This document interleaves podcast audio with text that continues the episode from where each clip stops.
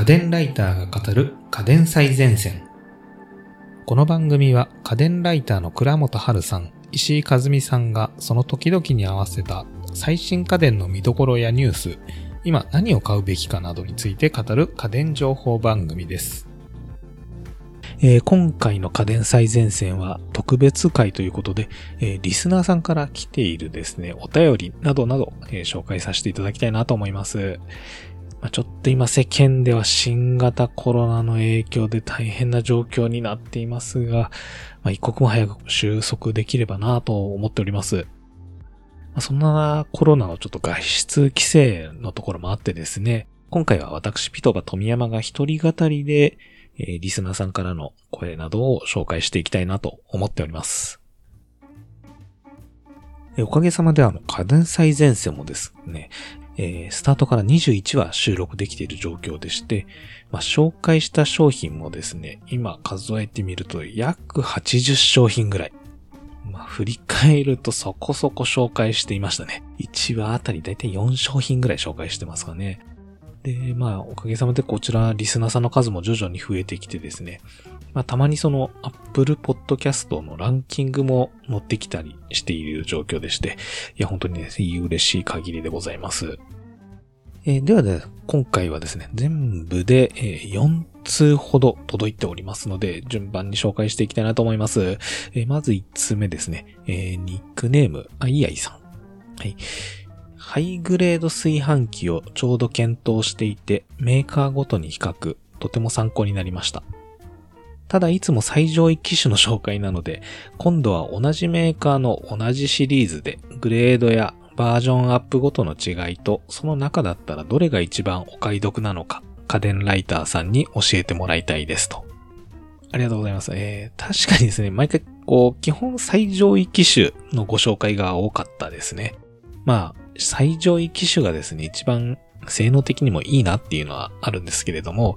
ま、確かに値段もそれなりにしますよね。出たてなので、まあ、一番高い時かなとは思います。まあ、そうですね、あの、1個前のモデルとか、まあ、いわゆるその型落ちっていうんですかね。まあ、新しいモデルが出ると、そういった商品一気に値段がまあ下がりますからね。多分コスパっていう面では、型落ちを狙うっていうのもありですよね。まあ僕個人としても、なんか確かに気になる話題ではありますので、これはあの、石井さん、倉本さん、家電ライターとですね、とスタッフの方とも話してですね、検討してみたいなと思います。えー次二つ目ですね。えーニックネーム、横浜大臣さん。えっ、と、大臣はあの、法務大臣とか財務大臣とかのあの大臣って感じですね。はい。家電量販店売り場をウィンドウショッピングするのが大好きで、つい見かけたらフラッと寄ってしまう電化製品好きです。家電ライターの生の声を聞けるとあって、毎回楽しく聞いております。リクエストです。いつも紹介されるのは、即購入するにはちょっとお財布と相談しなければならないものが多いですが、例えば2、3000円ぐらいの衝動買いしちゃいそうな心揺さぶる電化製品の特集を組んでほしいです。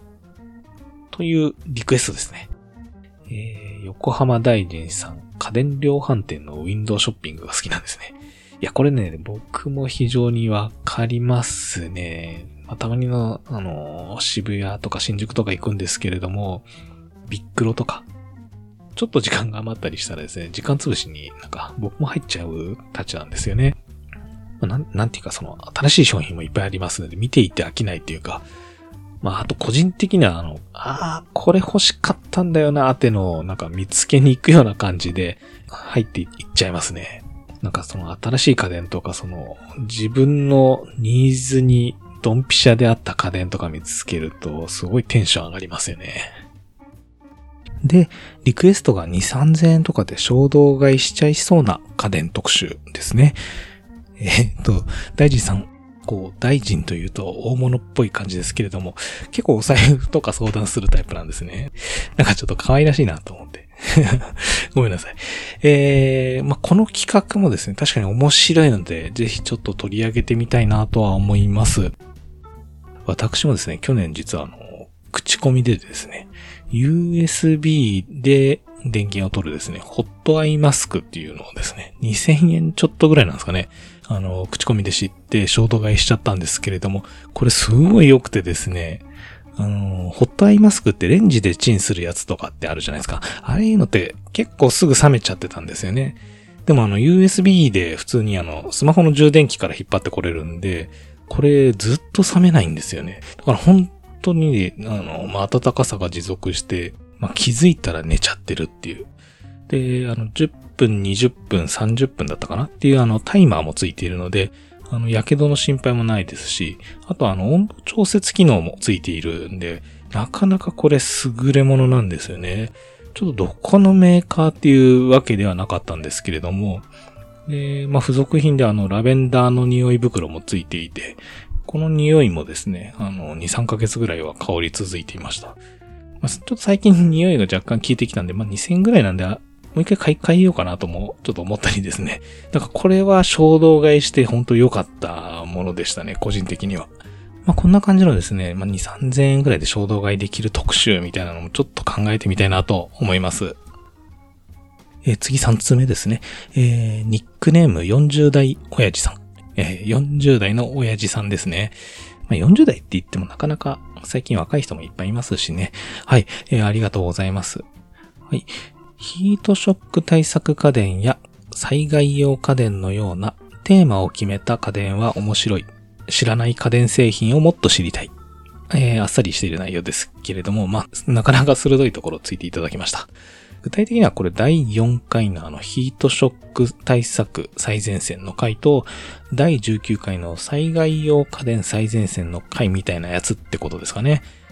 あの切り口はですね、まあ、あの家電ライターさんとスタッフでいろいろ考えて出した切り口でしたので、ちょっとここ注目していただけたのはなんか本当嬉しいですね。またちょっとあの、個人的な話になっちゃうんですけど、我が家もですね、冬場あの、洗面所が結構さ、朝方とかね、めちゃめちゃ寒かったりすることがあるんですよね。なんで、ここで紹介していたセラミックファンヒーターをですね、買ってしまったんですよね。あの、収録の後。うん、なんか、こういう生活と結びついた家電の紹介って、やっぱり購買に結びつきやすいですかね。はい。今後もですね、まあちょっとこういった生活テーマを題材にしたですね、商品紹介っていうのもいろいろ考えてみようかなと思います。え最後4通目ですね。えー、ニックネームパン好きさん。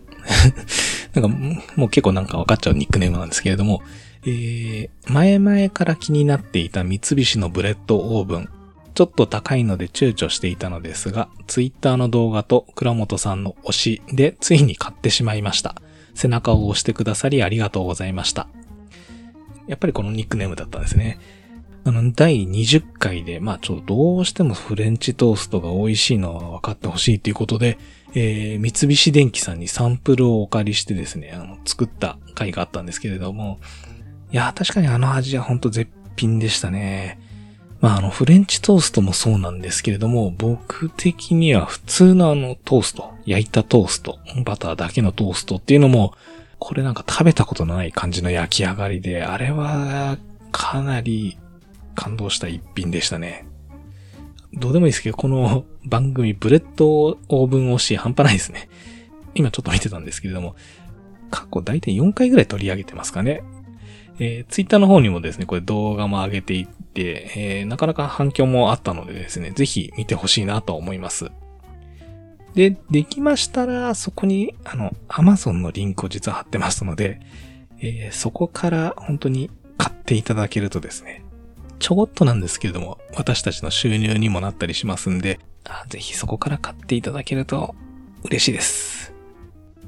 えー、さてさてこんな感じでですね、リスナーさんからのリクエスト、感想をいただきましたが、えー、いただけるっていうのは本当なんか嬉しいですね。あの、ぜひお気軽にこの番組の説明欄のところにですね、リンクを貼っておりますので、えー、こちらからどしどしご連絡いただけると、私たち全部見てますので、非常にテンション上がります。まあ、次週からもですね、また家電ライターの倉本さん、石井さんを呼んでですね、えー、また収録アップしていきますので、えー、お楽しみください。毎週月曜日に更新予定です。えー、まあ、あと来週からのですね、事前告知になるんですけれども、4月はですね、実はあの、プレゼントキャンペーン、家電のプレゼントキャンペーンをやる予定でして、えー、来週から更新されるエピソード、要チェックですよ。はい、お楽しみに。それではまた。番組を聞き逃さないためにも各ポッドキャストアプリにて番組の登録やフォローをお願いいたします。